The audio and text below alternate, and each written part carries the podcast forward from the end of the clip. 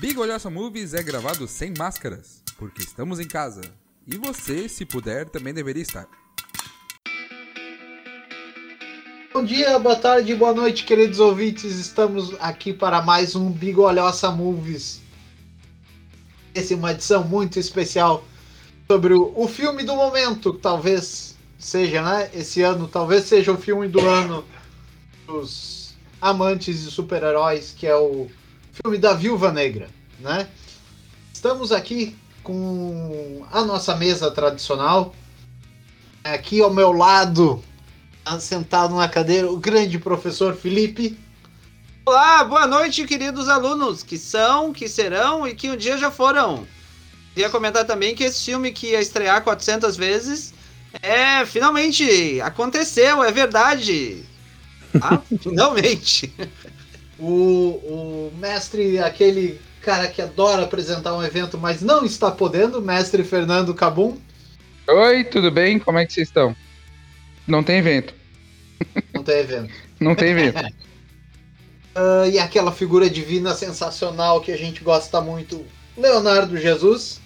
Saudações ouvintes, simpatizantes, moradores da grande nação. Depois de 40 episódios do Bigolhosa, finalmente chegamos a um filme da Marvel. Por incrível que pareça, ainda não havíamos dedicado um episódio a algum dos filmes da Marvel e agora chegou a hora. Eu acho isso tão bizarro. Por favor, apresente o nosso convidado. Sim, hoje nós temos um convidado especial. Nós vamos fazer o Conexão Bigualhoça com um convidado internacional. Ele é o pernambucano, mas agora é morador das terras norte-americanas, o Pedro Aquino, o criador da página Viciados por Filmes, no Instagram, arroba Viciados por Filmes. Exatamente. Bem-vindo, Pedro, como é que você tá?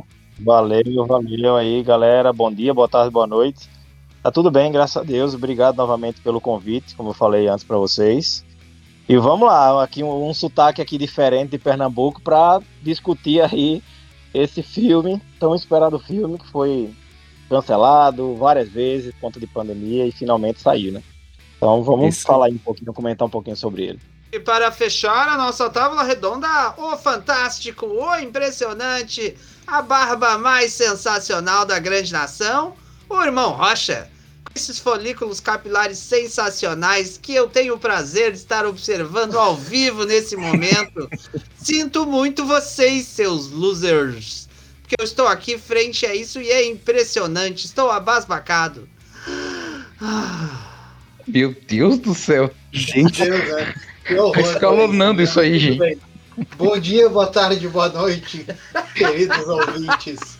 Vamos lá para falaram sobre o filme que estreou, que era para ter estreado ano, que, ano passado, E o ano que vem, e, e, né? foi, e foi adiado esse ano, sei lá, 40 vezes e acabou estreando no dia 8 de julho. Não é que nem Novos Mutantes. Não é que nem Novos eu ia Mutantes. falar, eu, eu, eu tava esperando Novos Mutantes, sei lá, foi, é. nem teve que esperar, gente, tá tudo bem. Nova Negra foi de boa. Aham. Uhum. Bem, então agora começaremos com nossa primeira pergunta. Você fala duas coisas sobre o filme de maneira geral. Inclusive, a primeira pessoa sorteada deve fazer também uma sinopse, sem nenhum tipo de relação concreta com a realidade. Vamos lá. Primeiro é. Cabum! Ai meu Deus do céu, faz sempre que eu não faço uma sinopse. Ai, tô até nervoso já.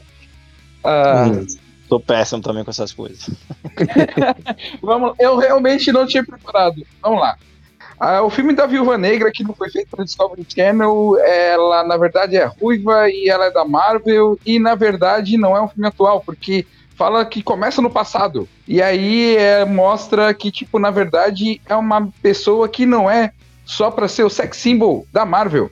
Ela tem um backstory, e isso surpreendeu muita gente. Ela tem até uma família.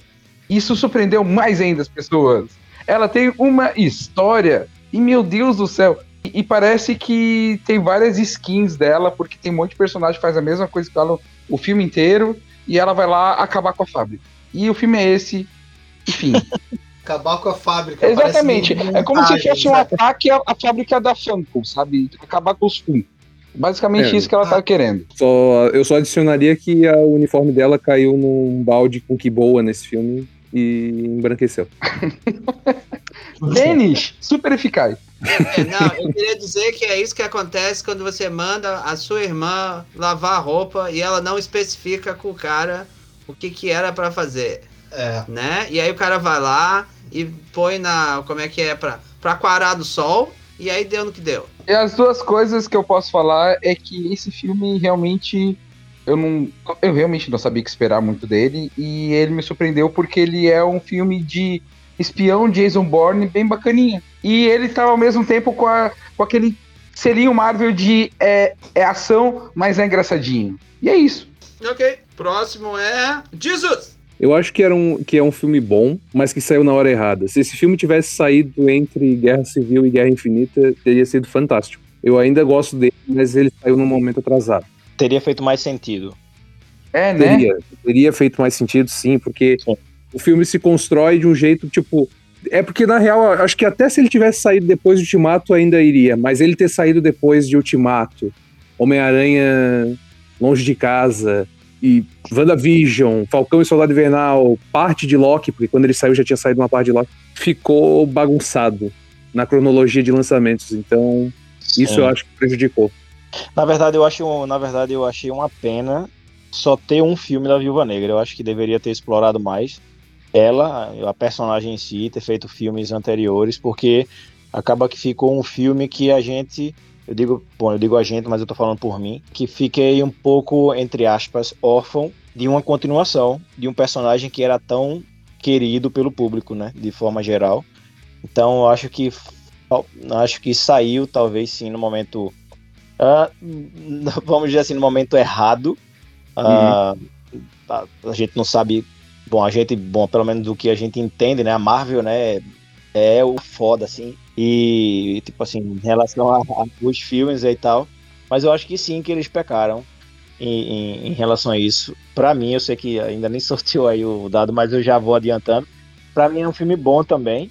Eu gostei do filme. É um filme que me surpreendeu em certas, em, de, de uma certa forma, ah, de modo geral. E, cara, gostei, gostei. Acho que é um filme bacana, que dá pra você assistir numa boa e que valeu super a pena, é super a pena, assim, esperar, sabe, esse tempo. Pena que só vai ser um. É isso. Uma da, a questão, eu acho que em comparação, por exemplo, com outro filme solo com uma protagonista feminina que foi o Capitão Marvel, Uhum. Capitão Marvel, por mais que ele tenha saído depois de a gente já ter uma um, um cenário montado do que era o universo Marvel, a gente não sabe o que quando acaba o filme a gente não sabe o que acontece. E o Viúva Negra ele termina e a gente sabe o que aconteceu Exato. depois. Então, tipo, ele já foi um filme que já veio, tipo, não tem muito o que inventar aqui. A gente já sabe como termina. No caso, em relação à história da personagem, não a história es- especificamente do filme, né? Uhum. Mas a gente vai falar mais sobre durante o episódio. Antes de falar a minha, a minha parte ali, eu ia comentar que a, eu, eu concordo com vocês que eu acho que foi um timing estranho, tá? Eu fiquei pensando que a, é um filme que conta um, um, um início e ele tá, tipo, encaixado num, num, num momento muito específico que eu acho que é que eu acho que é um pouco problemático. Por exemplo, o filme da Capitã Marvel, ele, ele conta uma origem, mas que não tá tão encaixada num, num ponto específico do tempo, entende? A, a origem dela tem uma série de coisas acontecendo, mas o filme não se encaixa naquele tempo. E eu acho que esse filme da, da, da viúva, ele tenta, ao mesmo tempo, contar quem ela é, mas também situar o filme no universo Marvel hoje. Também vamos, vamos combinar que esses dois anos sem. um ano e meio de atraso, talvez? Foi isso? Dois anos? Eu não sei exatamente quanto tempo ele atrasou. Um É, eu, eu acho que isso também, ah, tipo, causou um estrago, né? Mas aí é uma coisa que, que eles realmente não tinham como controlar. Mas de qualquer forma, é, eu concordo com vocês que eu acho que ficou. Ele é um filme estranho um pouco por conta disso. Porque ele, ele vai falar de um passado, mas ele também coloca o filme num presente que talvez não seja tão fácil assim de encaixar assim. Você dizer, uau, mas olha só, foi isso que aconteceu, mas como é que essas coisas aconteceram antes ou depois? Aonde estavam essas pessoas, sabe? E aí você fica pensando um pouco nisso. Agora é eu. Tá, então já que eu já tô falando, vamos lá. Ah, duas coisas que eu gostei desse filme. Primeira coisa, é um filme de espionagem, certo? E eu acho que os filmes de espionagem da Marvel funcionam no sentido de que, o, um, que eu, eu, um dos que eu considero um dos melhores filmes de todo esse universo da Marvel mais recente é o Soldado Invernal. E é um filme de espionagem. Então eu vejo que a Marvel faz um outro filme que eu acho que está acima da média e que é um filme de espionagem, né? Então eles conseguem trabalhar isso muito bem, a diretora consegue fechar isso, e eu acho que uma das coisas mais interessantes é que exatamente eles eles situam o filme, digamos assim, num ambiente geopolítico existente, sabe, com coisas que são datadas, sabe, tipo, algumas coisas, algumas relações que eu vou citar mais adiante, assim, mas uh, eu acho que funciona muito bem, que ele dá pra gente, ele amarra o filme melhor do que simplesmente fulano é, sei lá, tem superpoderes e brotou ali do chão e é isso aí. Outra coisa que eu gostei muito foi, eu acho que foi um dos filmes que melhor trabalhou as relações humanas e psicológicas das personagens.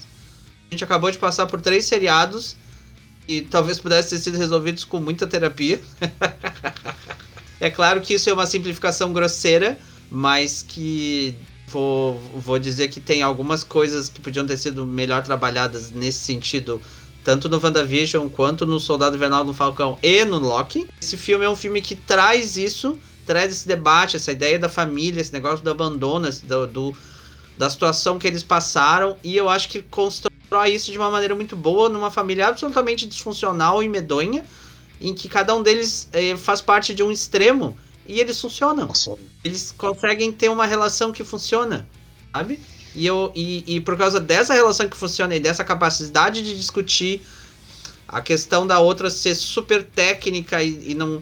E, e, achar que ela não. A mãe achar que não tem uma vida fora do laboratório do, e do projeto. O pai ser um cara que é um patriota cego para todas as bobagens, porque o que interessa é a nação. E aí a irmã foi envolvida no, ah, eu sou uma assassina e, tipo, que, que não tinha consciência do que eu fazia até agora. E a outra que, tipo, ah, eu fugi, eu, eu, eu, eu tive uma chance e eu fugi. Eu, eu me tornei outra pessoa. E eu nunca mais fui atrás de vocês, sabe? Eu achei isso muito bom. Porque todas elas têm. têm elas têm profundidade, entende? E ainda assim elas têm uma relação. E elas não, não perdoaram, não simplesmente odeiam até a morte a outra, sabe? Elas convivem elas realmente são uma família. Uma época que a gente fala tanto disso nos filmes do Van Diesel. Não vem família. comparar Velozes e Furiosos com, com o filme da, da Viúva Negra. Agora é a Irmã Rocha, vai! Tem corridinha, tem corridinha no filme, Thiago, dá pra comparar. eu concordo com todos vocês, é um, é um filme que eu acho que saiu na hora errada, no momento errado. Se ele tivesse provavelmente saído no meio do, dos dois últimos Vingadores, teria funcionado muito melhor do que ele funcionou hoje. Né? Além de ter todo o, o, atraso esse que a gente uh, passou, né, por causa da, da pandemia. Mas o, o, o filme, eu gostei do filme em si, ele não é um filme ruim. Né? Tá certo que ele deixa algumas pontas soltas, na minha opinião, assim. Mostra algumas coisas que ficam uh, meio no ar, mas tirando isso, eu gostei do filme, achei ele até bonzinho. Bem, vamos para a nossa segunda pergunta. O próximo é Jesus! Qual é a melhor cena do filme, Jesus? Eu gostei muito da cena em que a, quando o gerador de energia da Natasha falha e ela vai sair e que explode o carro dela e aparece o treinador pela primeira vez e tem a primeira luta. Por mais que eu ache que o treinador ele é outro vilão para colocar na prateleira junto com o Mandarim, do tipo grandes vilões dos quadrinhos que foram reinventados para o universo cinematográfico. Mas eu gostei da história das acrobacias de batalha dele, que é imitando o Capitão América, o Pantera Negra, porque ele faz até as garrinhas na cena em que ele luta com o Guardião Vermelho lá na frente, mas eu curti ele faz essa história de, de espelhar, né? Eles, eles fazem isso no, no filme em, alguns outros momentos, né? Não, porque ele luta, ele tem um escudo, ele lança, ele é, lança flechas, ele faz as garrinhas do. as garrinhas do Pantera, ele faz realmente é o espelho da, dos caras mesmo, como dizem que ele faz. Apesar de que a ideia de que ele. de que o treinador é a filha do, do cidadão lá, aquilo ali até não me incomoda tanto, mas mesmo assim eu acho que ele acaba indo. Acho que ainda é um vilão que vai parar na prateleira com o mandarim. Bom, até, até porque a, a, história dele acaba quando a, a Viúva Negra joga o, o pozinho vermelho lá nele, né? Sim. A menina. Exatamente. E acabou, e é isso, e ficou esse vilão, e deu, não é mais vilão, e sabe? Ele, É que ele pode ser reinventado. A proposta, a proposta é, re- é trazerem um andarim agora no, no filme da Lenda dos Dez Anéis. Do, é, é isso, né? Próximo filme que vai sair, que tem, vai ter essa. É filme ou série aquilo? É um filme? É o filme lá do, do Do japonês. chinês O é Shang-Chi. Shang-Chi. Ah, é um filme? Ah, tá. Então, ali, aparentemente, ali é pra ter uma explicação de quem é o verdadeiro mandarim. E Eu não acho, o que cara eu que. acho que vai ser reaproveitado tanto ela quanto as viúvas de alguma forma. Que ficou, ficou aquilo vazio. Elas foram embora, ok, com, entre aspas, pais da, da, de Natasha e Helena e foram embora, né? Na nave. Sim. Então, em algum momento, eles vão reaparecer, né? Ah, é, por isso que eu acho que o treinador ainda volta. Na verdade, já deixou o gancho ali na cena pós-crédito, né? De como que elas vão reaparecer. Porque, na Sim. verdade, a Helena não tá sozinha. Então, talvez seja uma questão do, do arqueiro versus o exército das viúvas, né? Exército das viúvas ficou terrível, mas tudo bem. Uh, É... Parece assim, né? O né? exército É, da é- viúva, é a das viúvas- bancada das pensionistas, assim, basicamente, né? É horroroso. O exército da- da- das viúvas, agora imaginei um monte daquelas viúvas que a gente vê nos filmes, normalmente filme com família italiana. Tem aquelas viúvas toda de preto, com véu no rosto, um exército daquelas mulheres assim andando. Ah, não, cara, eu sou o tio do RH, eu já tô pensando em pensionista nas tias das canastras, vai ser terrível. É, é minha Acabou. visão dessas viúvas. Acabou de. Sério, tu acabou de fechar o exército perfeito pra enfrentar a Legião de Maria. É, exatamente. Fechou. Não, mas uma coisa que eu queria comentar dentro do que vocês estão co- colocando a respeito do Task, Taskmaster, eu, eu não sei, acho que de quem tava lendo mais quadrinhos aqui não é o Jesus, né? Então, eu não sei se o, se o Pedro curte também, tá se inteirando assim dos quadrinhos e tal, né? Não sei se tu tem essa pegada também, Pedro. Mas Não, eu, eu, não sou, não sou muito do- de, ler os quadrinhos, não. Ah, beleza. Então acho que nossa referência ainda tá sendo talvez o Felipe nisso daí, porque faz muito tempo que eu não leio alguma coisa. É, e, e o Taskmaster, ele tem aparecido muito, né, é, em games, inclusive, né? Ele foi protagonista do último jogo. é, ele aparece como um dos vilões, não protagonista, é um dos vilões do, do último jogo dos Vingadores, que saiu agora, né? Que foi produzido pela Square Enix. O Taskmaster, ele aparece como um um possível player no Marvel vs Capcom, né? Isso já faz um- algumas edições. Então é um personagem que tem sua utilidade ali, mas que nos quadrinhos, sinceramente, gente, ele é apagadérrimo. Mas tudo bem, porque se eles estão utilizando também o Khan e, o, e para dizer que vai ser um grande vilão da Marvel, se quiserem fazer alguma coisa, que Taskmaster nunca foi muito um vilão, sabe? Ele era aquele mercenário que dava alguma coisa. Foi um né? ótimo vilão. Cara, o ele era um vilão, mas ele não era um vilão tipo malvadão. Ele sempre teve um propósito, né? É, uma Mas coisa o um Kang pouco é o mais. conquistador do, do, do, do, do tempo, ele sempre foi Ah, não. isso. O, o Khan, sim. O Khan é. Não, eu tô, falando do Taskmaster. Task, Ah, tá. Taskmaster, ele nunca foi um vilãozão. Ah, ele também apareceu no último jogo do Homem-Aranha. Ele faz o treinamento do Homem-Aranha em alguns aspectos, sabe? Do tipo, ó, eu coloquei umas bombas aí, vê se desativa. Valeu, falou. Sabe? Então, alguma coisa desse tipo. Né? E o cara tem que sair correndo pra desativar as Não, e ele tá nos desenhos do Homem-Aranha, desses mais recentes também. É, então, mas, mas é, é isso aí, sabe? Agora, é uma força de um vilão forte, sei lá. E, e, e não, Felipe, eu não, não coloquei muita fé no Khan, sabia? Não, não acho que vai dar muita coisa, mas é, vamos ver, porque a Marvel tá, consegue reinventar, ressignificar muita coisa, né? Então vamos ver que vai, vai partir a partir de agora. É, mas é que às vezes essa, essa reinvenção e ressignificação não é necessariamente boa. E Antes da É, gente né? continuar, eu queria colocar que é, a opinião do Cabum de não, de não ler, ela não é representativa da, da opinião geral dos mestres, tá? Leiam, é, não sou modelo. leiam Podem ler. Isso, isso. É, leiam isso. bastante, tá? Não façam como o mestre Cabum. Exatamente, Cabum feio, Cabum bobo. Exatamente. É, próximo, é, eu. A melhor cena do filme, pra mim, é o encontro da família. Onde eles estão todos juntos na casa da, da matriarca lá. pesquisadora dos porcos, né? Eles Melina. sentam os, os quatro na mesa e aí rolam uns dois momentos de tipo. De como se eles tivessem. Tipo, como se eles tivessem realmente se transplantado daquela mesa de jantar lá do início do filme aquele momento, quando, sabe? Como se fosse tipo o jantar seguinte, assim. E eu acho que essa cena, até o momento em que eles se dão conta e se olham em volta e dizem: A gente não é uma família, né? Vamos parar com isso. Mas durante uns alguns segundos, assim, eu acho que esse momento é muito bom. E é exatamente essa questão que eu falei antes, que eu acho que as- ali, eles exploram essa relação humana dos, dos quatro muito bem. E eu acho que essa é a melhor cena disparada, assim. Que a gente espera que a Viúva Negra chute bundas. Mas quando a gente fala sobre, ok, a parte dramática do filme, como é que vai ser?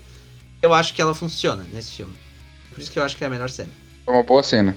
Também gostei. Tá bom. A melhor cena pra mim é ainda a irmã dela chegando pra ti, pra, pra Viva Negra, e chegando pra ela. Olha só, quando tu cai e tu faz aquele movimento cabelo, daqui é aquilo, cara. Tu é muito poser, cara. Cara, aquilo foi muito bom. Muito bom. E assim, foi um tapa na cara sobre toda a posição né, que foi colocado pra Viúva Negra desde o primeiro filme de Vingadores, sabe? Porque, cara, a gente tem que ser sincero. Todo mundo teve um aprofundamento na Marvel em algum momento. O dela, esse filme é quase uma reparação, sabe? Porque ela tava lá pra ser bonita muitas vezes. Teve diversas polêmicas com isso, porque desde o brinquedo dela que não era, não ia, não estava sendo produzido, ou ela parecia desvalorizada, ou um monte de pose de pose de bunda, sabe?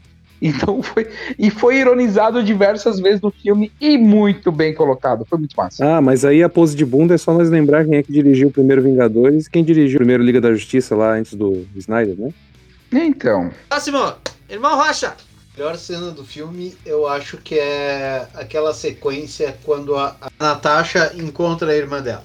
Ela, antes de bater na porta, a outra já tá dizendo pelo lado da, da- pelo outro lado da porta, perguntando coisa e depois as duas começam a se degladiar lá dentro. Eu sei que você está aí. É, aquilo é sensacional, cara. Aquilo é muito bom. Aquilo é muito bom. Foi, ficou muito bem feito. assim. Aí Helena olhando na parede e perguntando que bala que faz isso aqui e prontamente a Natasha olha e diz isso aí são flechas. É uma coisa muito sensacional. Eu gostei Então, daquela é- cena.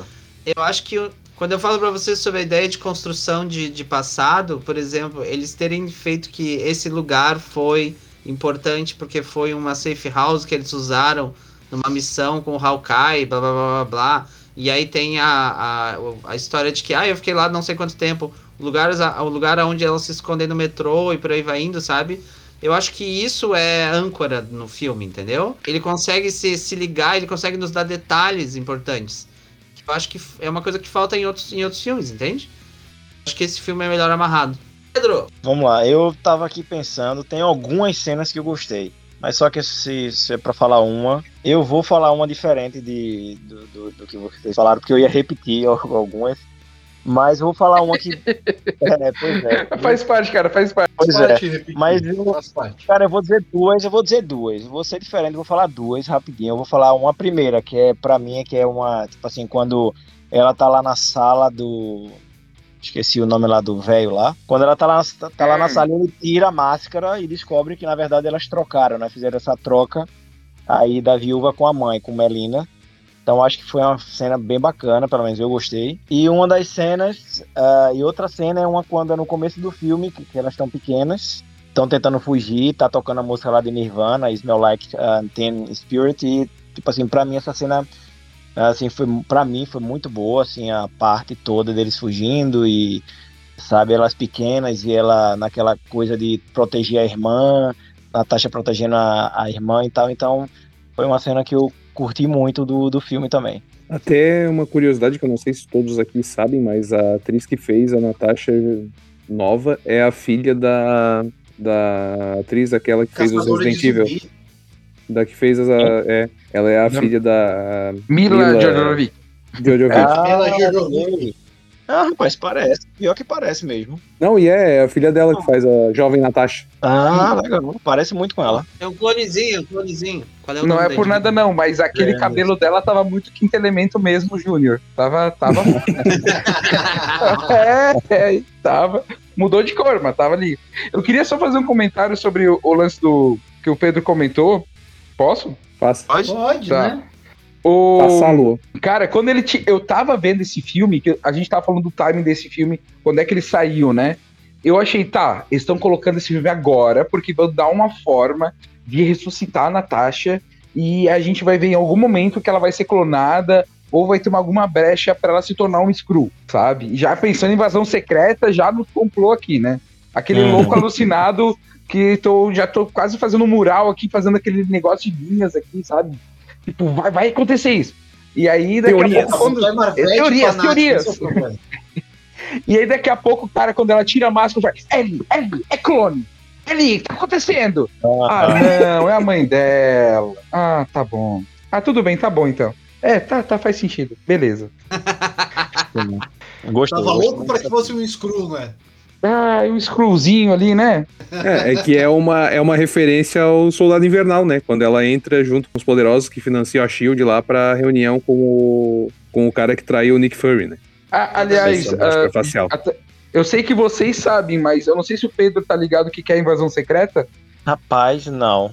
É, então, é que foi uma mega saga da Marvel, tá? Nos quadrinhos, e que se revelou que tinha uma galera, inclusive herói, que na verdade não eram eles, eram Skrulls. Meu é aquela Deus, é raça que sério? muda, assim. Né? Na, naquele seriado que tem no, no Disney Plus do Avengers, o, o O animado. herói. É, o- Vingadores, os heróis mais mais, poderosos da Terra. mais poderosos da Terra. Aquele seriado, a primeira, ele fala disso. Não, vale dizer, vale dizer que aquela animação ela é maravilhosa. Ah, é boa, sim. Aquela, aquela animação ela Sim, vai, ela vai, ela chega num ponto, ela chega num ponto em que ela, eles iam adaptar a Guerra Civil. Só que aí saiu o filme dos Vingadores, aí eles resolveram fazer um desenho com os heróis do filme pra arrecadar mais dinheiro, né? Aí eles cortaram, mas tipo, ele termina com a chegada do Galactus, se eu não me engano. O último, os Isso. últimos episódios é com o Galactus, mas tipo, tem toda a história do Ultron, da, da prisão As 40, prisões, da, né? da prisão lá da, com o Homem-Formiga, tem toda. Mas ele é mais fiel às histórias dos quadrinhos. Ele é mais fiel à história dos quadrinhos. Porque tanto que a formação dos Vingadores na, naquele desenho é a, é a original, com a Vespa, com o Homem-Formiga. Tudo.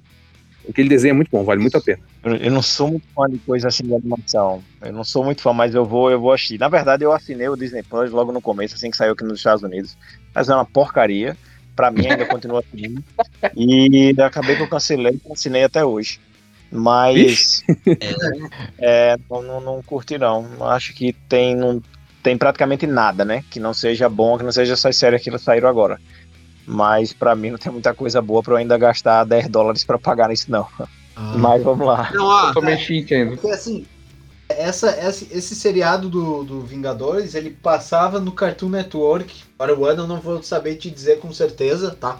Uhum. Ele passava no, no, no Cartoon Network e eu por acaso eu assistia, porque ele passava um dia da semana, três da tarde, quatro da tarde, tava no trabalho, mas reprisava final de semana. Então eu assistia no final de semana. Então eu, eu vi tudo, assim, é. E eu, eu gostei bastante, assim. Não era no Cartoon, Thiago, era num dos canais da Disney. Que a Disney acho que tem dois ou três canais de desenho. Um dos canais É, da Disney. né? Não, Era Ah, então era isso. Disney XD. Um Disney XD acho, da né? vida. Isso. queria dizer que o irmão Rocha acabou de desviar sensa- sensacionalmente quando ele começou falando. Então, passava às três da tarde durante a semana e eu tava no trabalho e eu fiquei. Aham. Ah, não, não, não, não, não, fala isso no programa. E ele, não, mas aí reprisava no final de semana eu assistia no sábado. Eu, Matou no peito e levantou, hein? Fez de cabeça esse gol aí. Passou Parabéns, perto. parabéns, Thiago. Cara, mas aproveitando, aproveitando a, a deixa, como a gente fala, uma coisa que eu queria entender, que, bom, do filme eu não entendi, que vamos ver se vocês vão entender, se pode. Na última cena que a Helena está, está na, no, no túmulo de Natasha, certo? E Sim. aí, então, tipo assim, ela tá lá na, no caixão, é, no, no túmulo lá, que inclusive é uma coisa, não sei se vocês, vocês vão perceber que é uma coisa bem americana, assim, porque aqui, pelo menos nos Estados Unidos, aqui quase não tem cemitério, né? Aqui são pouquíssimos cemitérios que existem aqui. Mas os que tem são sempre assim, os túmulos são cheios de ursos, rosas e essas coisas. Então, tipo assim, tem essa coisa assim do, do dos ursos, das, das rosas, mas eu não entendi como é que. che- Beleza, chegou aquela moça lá que eu também não me recordo agora quem seja. E do nada Valentina. falou que. Valentina, exato. E do nada Uhum. falou que o arqueiro foi o, o, o, o responsável pela morte de Natasha. Eu não sei como é que a Marvel vai, vai fazer com que isso se encaixe pra ela lutar com o arqueiro, que ele não teve nada a ver com a história, enfim.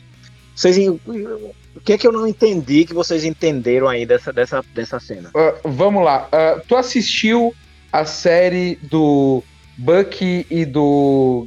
Do, de- Falcão do- e Soldado Invernal. Assisti quatro episódios, não terminei. Ah, por isso. Ela Ah, é muito ok, importante então tá lá. na, na série.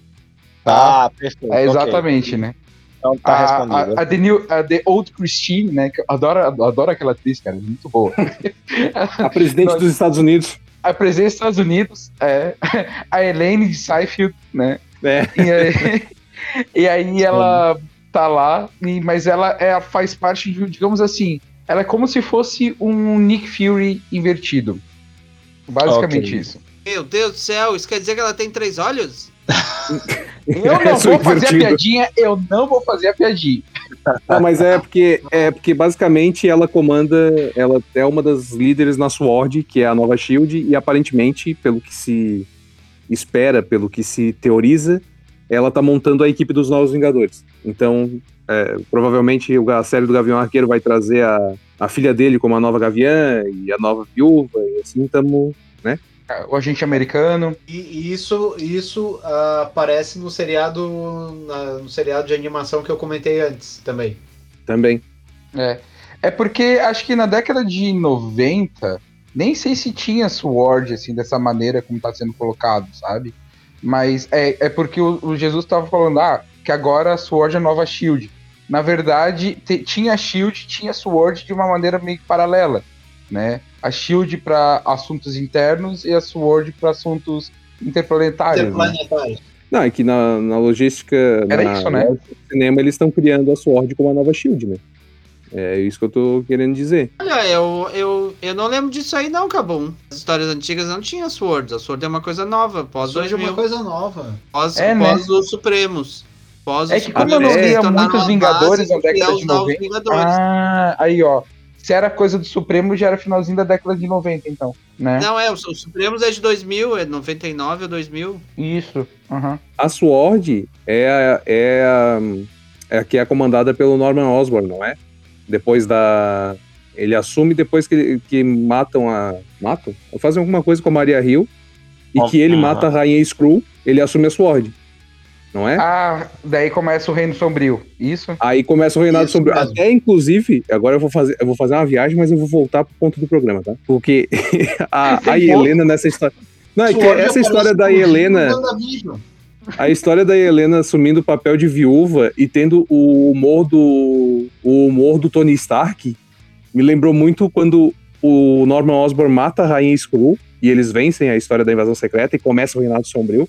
E ele começa a montar os novos Vingadores e aí chega um ponto em que alguém diz pra ele: "Tá, mas falta alguma coisa". E ele diz: "Sim, falta a simbologia do Capitão América e o- a armadura do Homem de Ferro". E aí ele se torna o Patriota de Ferro. E pra mim a Helena tá meio do tipo, ah, falta uma coisa pros novos Vingadores. O que, que a gente precisa? Do humor do Tony Stark e de uma viúva negra. Toma aqui, ó, pega aí, Helena. Olha, pode ser, hein? Será que ela vai se tornar, cara, assim? Pois é. Vai ser Bom, eles estão reescrevendo tudo, eu não duvido de nada. Não duvido É. de nada. Momento PQP. Momento em que você fica tipo, meu Deus, o que, que tá acontecendo aqui? E aí vamos fazer uma rodada rápida aí que a gente se estendeu na segunda pergunta. Pedro, qual é o momento PQP do filme? Momento PQP de coisa boa ou coisa ruim? Tanto faz, você Eu tem o faço, critério. Ah, que o Thiago sempre faz. Achei ótimo. Cara, pra mim o momento PQP bom, vamos dizer assim. Rapaz, eu acho que foi realmente pra mim na parte que a mãe dela tira a máscara e eles estão lá presos, ela abre as portas lá e o guardião e o guardião vermelho, ele ah, é- é você e tal, todo o tempo, e ele, enquanto ele tava lá se abrindo e tal. Então acho que foi uma cena, tipo assim, what? Que e, e tal, que ninguém esperava, né? Acredito eu. Essa, essa coisa dele, delas trocarem essa a máscara assim, né? E reverter essa. Cada uma vai para um lado, sendo a outra.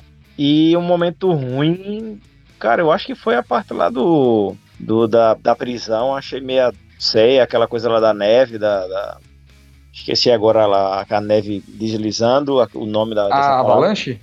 Avalanche, sim. Então achei A meio. cena, a cena do Mulan. A Mulan, a Mulan chegando pra explodir os. É, pensar. Então achei meio. Achei meio assim. um- Vindo uma avalanche e aí, a, e aí de repente vai, vai matar milhares de pessoas e aí a, a Helena olha pro lado e diz, ah, que pena. É, tipo assim, foda-se os outros e vem só. Vem só quem eu quero, né? O que era um, né? Então, achei meio nada a ver essa cena, mas. Jesus! Próximo! Cara, os caras continuam negligenciando o Homem-Formiga, porque o General Ross, diga-se de passagem, que depois de ter outro infarto, tá lá atrás dos caras por causa do acordo de Sokovia, e dali a pouco ele diz pra Viúva Negra: Não, porque nós pegamos o Barton, o Wilson e o outro cara. Porra, mano. Custava dizer que é o Scott Lang? Ou pelo menos dizer, o cara que diminui, sei lá, porque é sério, é tipo, o Barton, o Wilson e o outro cara. O outro cara, foda-se. Sei lá, chamar o cara de Bugman, pelo menos. De Não, sério. Diga-se diga de passagem que eu gosto muito do personagem do General Ross, porque, porra, eu acho que o ator tá fazendo um papel muito bom. Tá bom, Ah, eu ia falar sobre os efeitos colaterais, tipo, né? A perda colateral, sabe? Que tem em todos os filmes da Marvel. Tá tendo todos esses filmes de ação da Marvel. Principalmente como teve no, na série do Falcão. Mas acho que pra mim não adianta, cara. Eu ainda tô com essa cena na cabeça. Com a viúva negra caindo. Porque assim, tem muita coisa tipo, uau, cena de ação. Vai ter perseguições muito loucas. E gira a cobracia. Mas você dando uma cambalhota no meio de uma queda, pegando outro paraquedas do avi... do helicóptero que já tá caindo e conseguir vestir a tua coleguinha que caiu lá, a- já. Cara, foi muito. Olá, direção. Não, só faltou assim um, um, sei lá, vir um. Mais um furacão ali com tubarões, sabe? Porque o Sharknado ali acho que é mais- é, eu acho uma pé no chão, não sei. Mas tudo só bem. faltava, não, só faltava ela abrir um dos, um dos bolsos da jaqueta da outra e tirar um pirulito. Foi só o que faltou. Faltava. Aí, ó. Ah, então, a o, o meu momento PQP é quando aparece o Taskmaster e o seu tanque. Logo depois que eles saíram do apartamento. As massa. duas estão. Ai, liga a moto, liga a moto, não sei o que. Ah, sai um carro voando assim. Blá, blá, blá, blá. E aí a outra diz: É, o fulano. Aí, aí vem um tanque assim. E, e chega Do na parte e diz: nada. Mano, que isso? Que grosseria. que que é Muito. isso? Né? Eu fiquei tipo, mano, que isso, cara?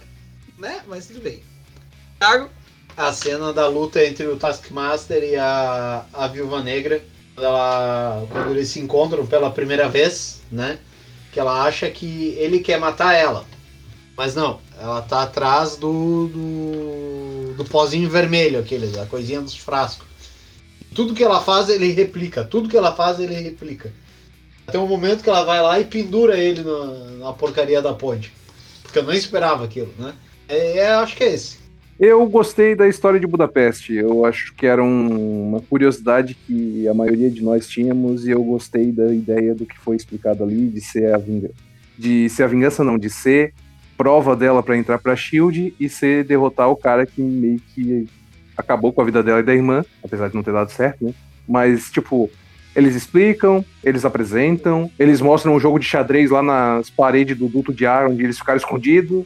Eu gostei, achei impecável. Ah, na minha opinião, o que é impecável é aquela cena inicial. Cara, que sensacional é aquilo, porque a gente não sabe direito quem eles são. A gente só que de repente eles estão fugindo, e aí o troço vai escalando. Tipo, ah, a gente. Ah, deu certo o plano. Ai, pega a arma ali escondida. Ai, vamos pro carro. Ai, não sei o que. Ai, vamos fugir. E aí eles chegam no, no- no negócio pra pegar o avião. E aí o, o, o Guardião Vermelho vira a caminhonete, tipo, aquela caçamba. Pá! E aí você fica, mano, que isso? Sim, exato. Quem são essas pessoas? Sabe? Cara, sensacional aquela primeira cena. Inclusive porque a, a continuação que tem, quando aparece as fotos, que aparece o, o cara que criou elas lá, o Mirkov, Kirkov, como é que é o nome dele? Dreykov. o Dreykov, e aí explica a, a, a relação que ele tinha com pessoas poderosas, do, de, geopoliticamente falando, né? E a própria menção da situação das meninas de serem, tipo, sequestradas, roubadas das suas famílias, sabe? Acho que falar sobre essa questão de, de do, do, do tráfico de, de, de crianças, sabe? Que é um troço.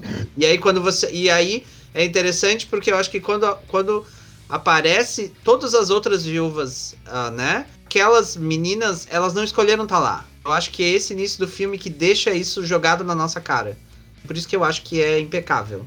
E é uma cena que a própria viúva pergunta, né, na mãe, quando ela regressa, né? Que ela pergunta à mãe que eu então eu fui raptada, né?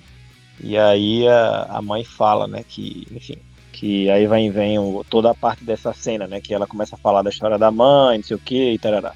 Mas, Porque até então ela é, achava que tinha sido abandonada, né? Exatamente, exatamente. Então, Então, Pedro, já aproveita e já vai a tua. O que, que é impecável Cara, nesse eu filme? vou, eu vou, eu vou imitar, eu vou falar que pra mim foi a, as, é a primeira cenas, assim, as primeiras cenas que é exatamente aí elas pequenas e essa ação do começo do filme com a sonoplastia, com, com a música de fundo que tava e ah, cara, eu gostei muito da uma das grandes cenas pra mim do filme foi essa essa primeira assim, ou uma das primeiras, né, que foi essa deles fugindo também ah, no avião. Pedro, boa lembrança, porque a música que eles colocaram, o, o, o American Pie, aquele, cara, é sensacional para aquele momento, sabe? Sim.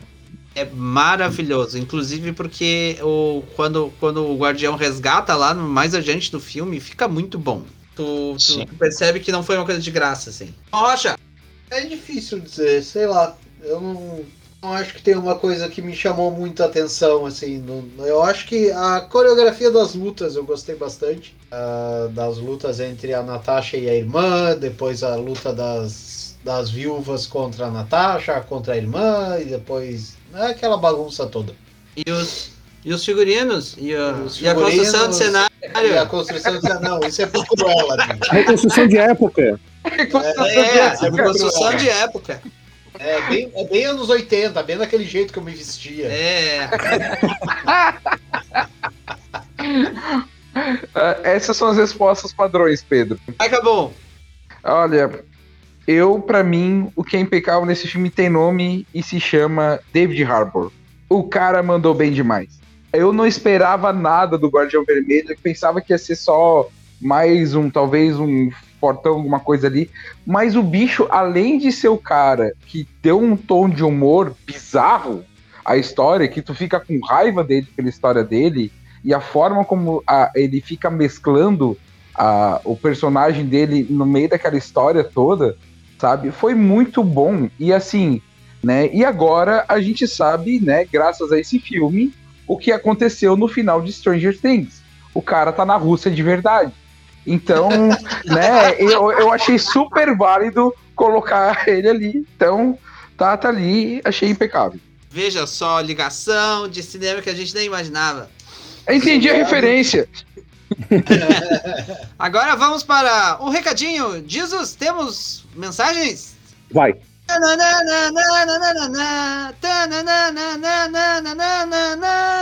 O recadinho da bigualhoça. O Zulu, nosso estimado amigo que já participou de alguns episódios conosco, disse: Bom filme, mas fica aquela impressão que faltou algo.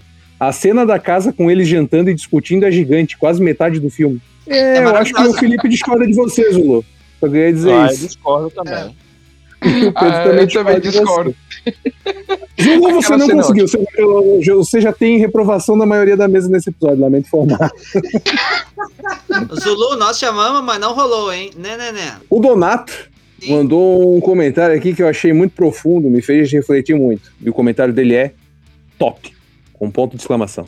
Oh! Oi? Como assim? Quê? Com, top, top. Ah, Ah, top. porque O eu comentário dele é top. top. Eu não tinha pensado realmente nisso. Realmente mudou meu ponto de vista. Não, eu já até tô mexendo nas purezas pra depois poder dar a nota de fato. Eu É, queria dizer pra vocês que eu eu quero deixar registrado aqui na gravação desse programa que a próxima vez que eu encontrar o Donato, eu vou dar uma bica na canela dele, porque pelo amor de Deus. Ah, Espera, Donato, pode esperar. a Aline Kodati disse: Achei muito bom, necessário, deveria ter saído antes. Florence Puff Ai. arrasa. Eu concordo com. Isso aí, isso aí. A Aline Vai, não acabou. passa frio porque está coberta de razão. Vamos lá. Meu Deus do Ele, céu. ele tava esperando pra soltar essa É, piada. Tava, tava. Ah. Desde o boa noite, né? Desde boa noite. Né? Ah, vamos lá. É, então, é isso aí. Obrigado, pessoal, por terem ouvido o programa. Abraço, Tchau. beijo. Falou. Recadinho agora do Ronê, Acabou, nosso querido chutar. amigo Sepulcro. Ele falou que Atômica é o melhor filme da Viúva Negra. Vocês assistiram Atômica Atômica? é muito bom. Sim. E é sensacional, mas eu acho que não tem nada não, a ver. não tem nada a ver um com o outro. É. É, a comparação é. comparar o Flux com a Viúva Negra. É, Beleza. Cep, então, vai ali sentar no cantinho com o Zulu, tá? Depois vocês fazem amizade. Não, mas assim, eu vou concordar com ele que a. que se, se você pensar que é um filme que puxa uma questão de espionagem e tudo mais de maneira muito forte, eu vou concordar com ele em parte. Só que ele se esquece que a gente tá falando de filme de super-herói da Marvel. Então vai ter um, um- alguma coisa que foge da realidade. E aí eu acho que. Por isso que eu acho que não dá pra comparar tão bem assim. Que uma das, uma das grandes coisas do Atômica é exatamente porque ele é um filme que parece uma coisa meio que hi- hiperrealismo, assim.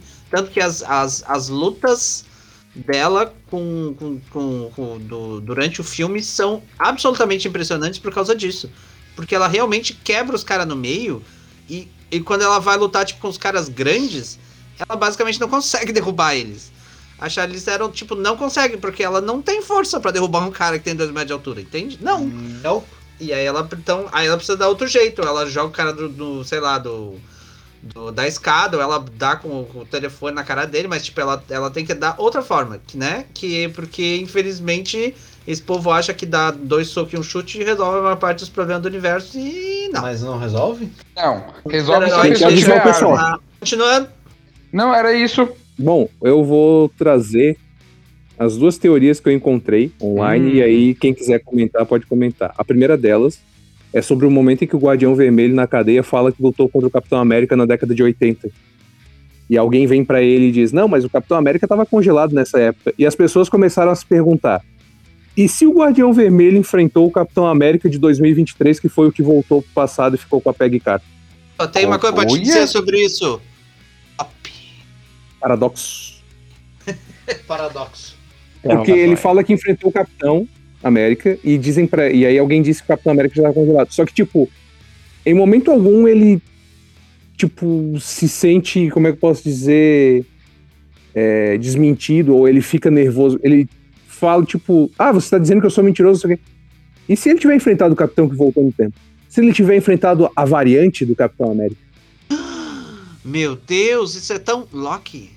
Uau. Eu já não sei. É, eu também não sei, eu, eu evito comentar coisas sobre Como é que é? É, eu prefiro não opinar. Vocês vão se reservar o direito de vocês de permanecer calado no que é a prova contra si mesmo? Ah, Isso mesmo. Cabum também? Ah, tá de boas. Eu realmente, eu realmente acho que pode ser. Pode ser. Tudo pode ser. Não é, É, alguma coisa outra- tipo. Tudo pode ser, tudo pode acontecer. É que, na verdade, a gente sabe que o, o, o grande problema, a grande questão de tirar o, no universo cinematográfico, tirar o Capitão América, o Homem de Ferro, a Viúva Negra, tudo, é tudo uma questão de não querer mais pagar os atores porque eles estão saindo muito caro, não é uma questão de tirar o personagem, né? Então tem que tirar os atores, tira os personagens junto e toca a vida, né? Mas existe um, um outro problema a respeito disso, Jesus. É, é a questão do, do, do, do timing da construção. É, o problema maior também é que agora a gente tá construindo, tipo, em 95 fazendo a Viúva Negra pequenininha, sabe? Nos quadrinhos, a Viúva Negra, ela participou, lu- lutou contra nazistas, sabe? Dependendo como for, sabe? Tipo, Aham. de resquício. E eles são muito personagens da Guerra Fria. Então é difícil esse posicionamento, né? Porque a questão é legal ele trazer isso como se fosse um resquício da União Soviética, mas cara, é, é o problemático, porque eles estão fazendo essa adaptação E, tipo, não tem Guerra Fria, né? Eles, eles pularam. O Capitão América não tava na Guerra Fria. E é bizarro a gente pensar isso. Eu acho interessante imaginar que eu acho que uma das. ah, que eu acho meio problemático, assim, você imaginar que você tem uma, uma base gigante da Marvel, que é exatamente todo esse cenário da Guerra Fria. Tu ter o Guardião Vermelho, tu ter o Soldado Invernal, tu ter a, a Viúva Negra, tu ter todo- todos esses personagens, que, a Shield que enfrentava ah, os caras da União Soviética também, tu ter o, o- a- aquele outro cara que é, que é o, o Ômega Vermelho, que é um mutante, que foi de alguma Sim. forma construído pelo dentro, da- do, dentro do, do regime da União Soviética, Ah, pra é. ir indo. E aí você basicamente ignora que isso aconteceu e você fica criando versões outras que envolvem ou a, a Hydra, ou a- como, como, tipo, como se a Hydra tivesse se tornado, sabe, isso. E, eu, e sinceramente eu acho que isso tá tão ruim, eu acho que eu- é uma das razões porque eu gosto desse filme da Viúva, porque ele diz, não cara, a gente não tá ignorando, essas coisas existiram, e tá aqui. Entendeu? É, a gente tem que considerar que todo o quadrinho Marvel, até anos 90, tudo russo, era tudo inimigo, tudo KGB, tudo alguma coisa. É simplesmente isso. Aliás, não sei se mudou tanto, né? Faz tempo que eu não leio. Cara, a única coisa russa mais neutra que tinha, eu acho que era o Colossus, sabe? Do X-Men.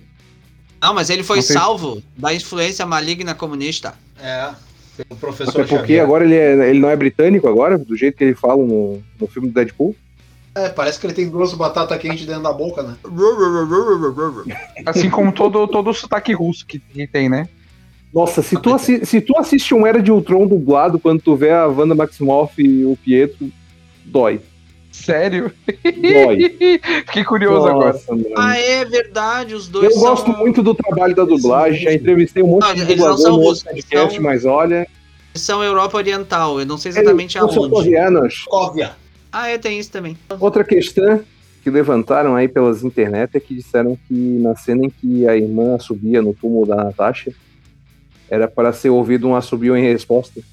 Então, para levantar as teorias de que a Natasha talvez ainda estivesse por aí, até porque o Capitão América foi devolver a, a joia da alma pro, pro Caveira Vermelha, e a joia da alma é uma alma por uma alma, então se ele devolveu, ele poderia pedir um, um troco Deu um escambo? Caveira Vermelha. Ele escambou ela? Ele podia fazer uma permutinha com a joia da alma, Ah, então não sei, né? Na real, eu, ainda acho que com Invasão Secreta e What If, né? A série EC, que vai mostrar um monte de coisa aleatória. Não sei se a, se foi a última vez que a gente viu a, a Natasha Romanoff.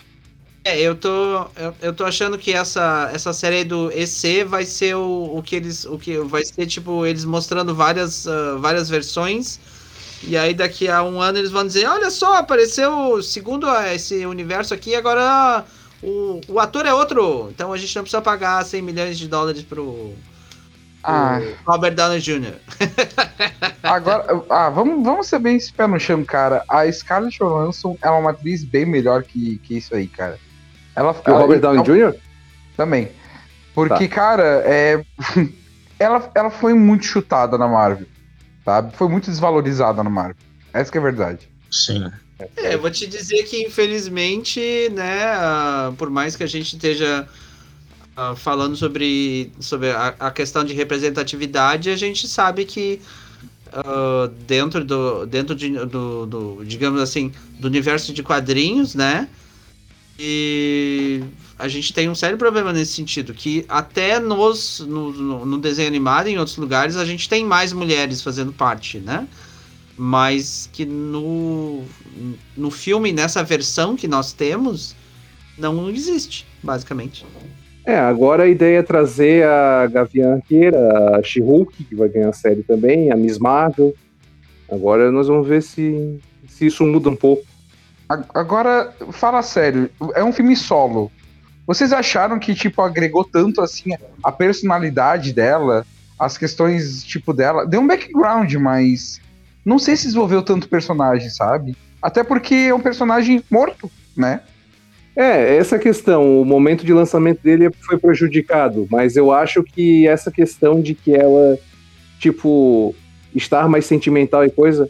Pô, o Loki invadiu a mente dela para tentar torturar ela psicologicamente com a história de Budapeste. A feiticeira Escarlate entrou na mente dela para ela lembrar a história da Sala Vermelha. Então, tipo, ela já tinha a mente um pouco mais é, desestruturada de alguma forma. E depois ainda ela levou o pozão vermelho ali e pronto. Né? Aí ela uhum. ficou mais humana ainda. Ela Sim. recuperou memórias e coisas. Até vale citar aqui uma cena que a gente não comentou em momento algum, que é o momento em que o Guardião Vermelho pergunta se elas não iam estar tá casadas com filho, não sei o quê, e a e Helena começa a falar não, porque no Sim. Salão Vermelho tiraram nossos ovários, fizeram não sei o quê, e começa a ser extremamente é, específica sobre o que aconteceu, e ele fica tipo, tá, tá, não precisa ser tão literal e, e, e contar tanto detalhe, não sei o quê, e ela fica tipo, ah, tá. é. Tá, vamos para o nosso item número 6, realidades. Quais são as relações que você faz desse filme com o, a realidade? E aí eu acho que assim, já foi falado, mas eu ia puxar novamente a questão de que é um filme que fala sobre Guerra Fria e União Soviética, tá? E aí nesse sentido eu acho que uma das coisas que mais me agrada nele é ele tem uma pegada de ser um filme tipo 007 assim, no sentido de que ah, eles dão uma explicação meio estapafúrdia pro troço e, tipo, tá bem, porque, né?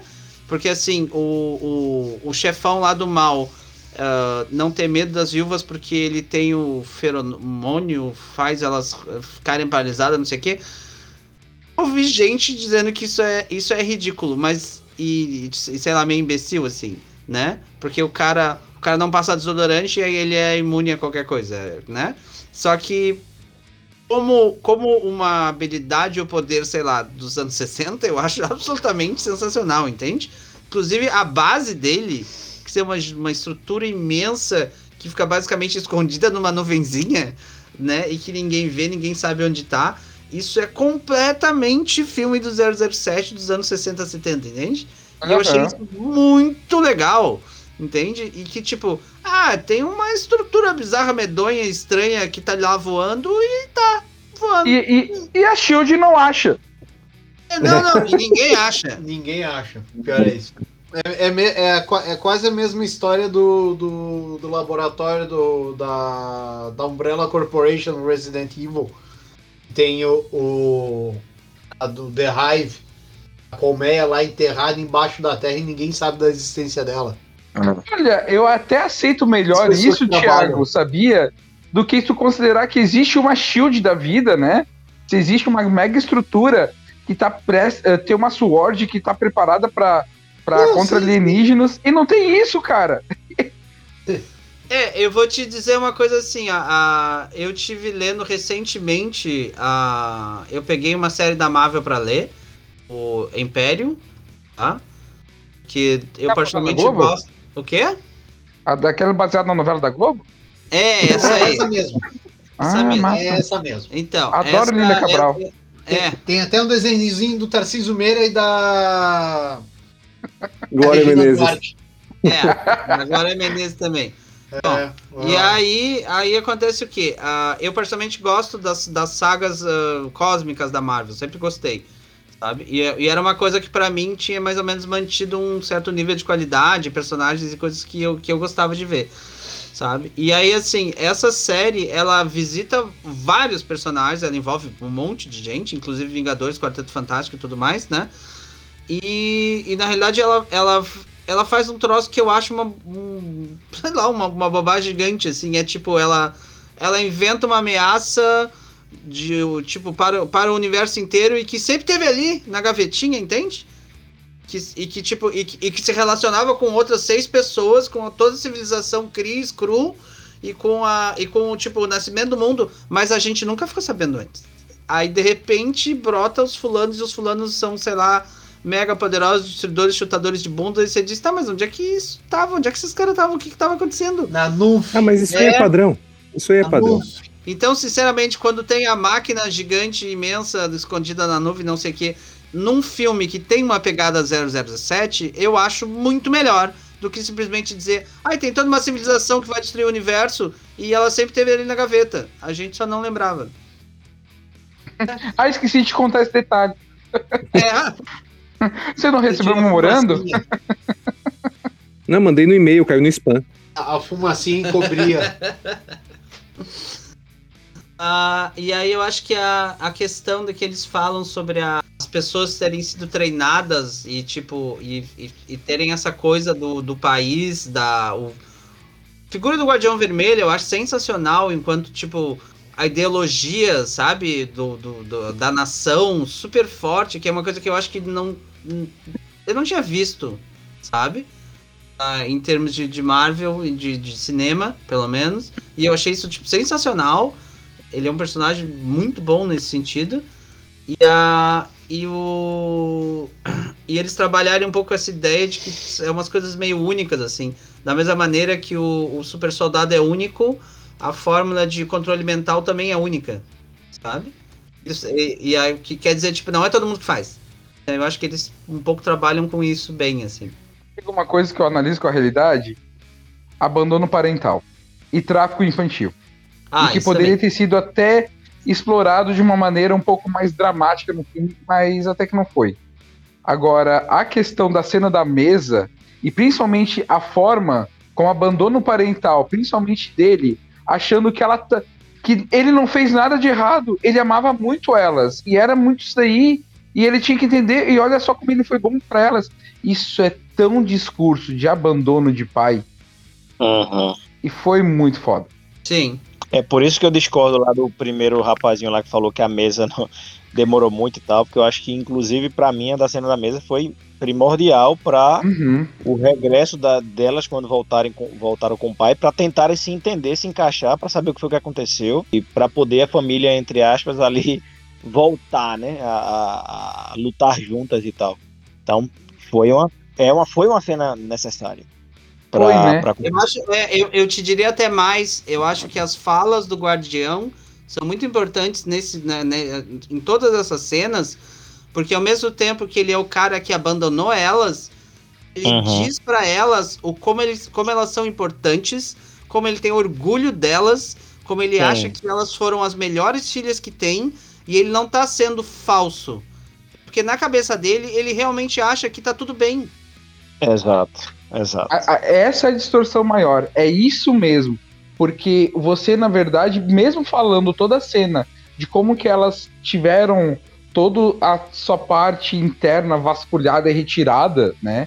E manipulada, ele encarou tudo isso como um processo normal, porque para ele, ele, é- ele fez a escolha. Mas ele não quer nem saber se elas tiveram escolha não, entende? E, é, e essa questão entra uma questão sexista, entra uma questão a respeito da, da opção que ele acha super normal fazer essas escolhas por elas. É normal é a questão de tipo, eu tô fazendo o que, eu- o que achei melhor pra vocês na época, por que, que vocês não são gratas a mim? Ah, olha, um Fusco azul, sabe? E ele se distrai e as coisas continuam a fluir com uma total desconexão da realidade. Ele não tem empatia nenhuma por elas, sabe? Nem na história do xixi no gelo. a Cabum, eu te diria mais, a, ele é uma pessoa que, que, que, tipo, que foi, a, digamos assim, moldada pelo, pelo Estado. Tipo, não, você vai fazer isso porque é o melhor pro Estado. Entende? E aí ele diz, tá. E aí quando, e aí, e aí quando chega nas filhas dele, ele diz, então, o Estado disse que será melhor pra vocês, então tá tudo certo. Porque eles sabem. Mother? Russia. Uhum. É, ente- e, e, e para ele, e, e isso tá isso tá maravilhoso, sabe? Pra ele isso tá absolutamente tudo certo. Da, da mesma forma que a, a, a mãe delas, eu acho, a Milena, a. Ma, como é que é o nome dela? Rachel Weisz. Melina. É, ela, ela, ela, ela segue mais ou menos a mesma ideia, assim, sabe? A, Melina. a Melina. Ela segue a ideia de, não, mas isso, isso sempre foi assim. Aí eu só continuei. Isso na realidade, meu Deus, a, a, quantidade de histórias de, de relacionamentos ou de vidas de mulheres que você diz, ah, mas você tava numa situação super ruim. E aí ela diz, ah, mas foi assim. E aí eu achei isso realmente muito forte. Boa, boa lembrança, acabou. Jesus, alguma opinião? Não, eu acho que o pessoal foi bem, completo já. É, eu também, eu tô aqui, eu, eu tô pensando e eu não. Eu acho que eu- a opinião deles vai ser. Eu vou falar mais ou menos a mesma coisa, então. Exato. Bom, e eu também, já adianto também. Vamos lá, Pedro. Uma, duas ou três purezas? É, é ruizinho, é bom ou é sensacional? Cara, eu dou duas purezas. Duas purezas. Jesus! Aí, ó, viu? Duas purezas. Duas purezas. Cabum. Ah, eu vou dar duas. Foi, foi bonzinho, Duas foi bonzinho. purezas. J- ah, eu, então. Eu ia dar duas purezas, mas depois desse debate que a gente teve, eu acho que desenterrou Vou as coisas a colocar mais e vou dar três, né? três. Vou dar três. Olha aí. Ó, quem diria, deu três purezas pra um filme, olha só. Ó, aí, ó, crítica. Tu, ah, irmão Rocha, quantas purezas você dará? Duas. Duas.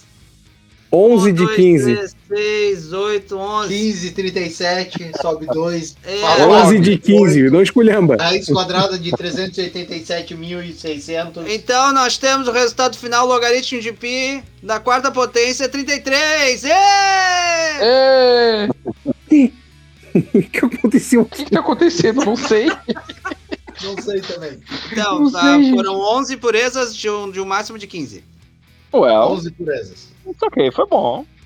Foi bom, sim. Foi bom. Então, ah, agora, para, antes de nós fazer, o irmão Rocha fazer o nosso encerramento oficial, eh, eu gostaria de pedir que o, nosso convidado Pedro fizesse alguns. desse um- uma palavrinha final. Massa. Bom, novamente, então, agradecer aí a vocês. ah, obrigado, gente. Obrigado. Foi um papo bem divertido. Aqui tá papeando com você sobre Viúva Negra. Ah, quem não conhece aí a, a página, né? Tenho um Instagram de filmes e falo de filmes, falo de séries e documentários, enfim. E aí se chama Viciados por Filmes, tanto no Instagram como no Facebook. Então, quem não conhece, é, se quiser conhecer lá, é, bem-vindos aí para conhecer. A gente faz. Bom, eu faço o que eu posso, né? Lá na divulgação e tal. Então, fiquem à vontade e obrigado novamente. é, é, novamente, assim, vai sair um podcast também em breve aí. ah, do Viciados por Filmes, com mais duas páginas aí de dois amigos parceiros meus. E vai sair em breve, em breve mesmo, acho que mês que vem sai. E é isso. Valeu, obrigadão novamente. Qualquer coisa, estamos aí à disposição. Irmão Rocha? Alguém mais alguma coisa? Jesus? Ah, é isso aí. É isso aí. Pode ir. Nós, vamos, nós ainda vamos Ah, fazer não, uma- ah, umas uma boas coisa parcerias final. ainda. Tem uma- um comentário final. Se tu falar top, eu vou te bater, Felipe. Não, eu ia dizer, Donato. Donato, a, a, a tua hora vai chegar, Donato. Espera. Eita! Ele rolou a ameaça no final. Foi quase pessoal isso, hein? Foi, foi, ameaça pessoal. então tá, queridos ouvintes, ficamos aqui com mais esse sensacional Bigolhaça Movies com a presença ilustríssima, mais do que ilustríssima do Pedro, diretamente de Houston, no Texas. A nossa conexão internacional, né? Vamos lá, saímos Ei, do Houston, Não é Dallas. Bom, na verdade é Dallas. Dallas, quase, então. quase, quase. Ah, o Cabo fica falando de Houston. É, Tiago, aí, temos, então, Tiago, temos um problema. Não de Dallas, no Texas. É. O, o lugar do seriado aquele, da, da década de, de 80 também. Meu né? Deus, que velho Exatamente. idoso. Meu Então, Deus do céu, Thiago, na rivalidade. Tá bom. Ah, mas ficamos aqui. Tá bom. vou, vou discutir com vocês. Ok. né? Ah, ficamos aqui. E até o próximo programa, queridos ouvintes. Um bom dia, uma boa tarde, uma boa noite. Divirtam-se, vacinem-se. Distanciamento importante. social, usem Máscara. máscara. Ah, e voltaremos.